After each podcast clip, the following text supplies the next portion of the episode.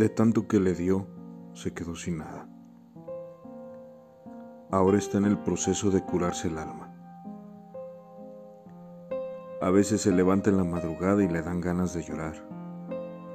A veces no quiere despertar.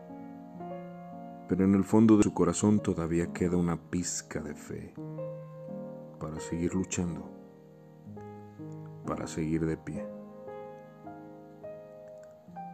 El poema es de Kelvin Torres.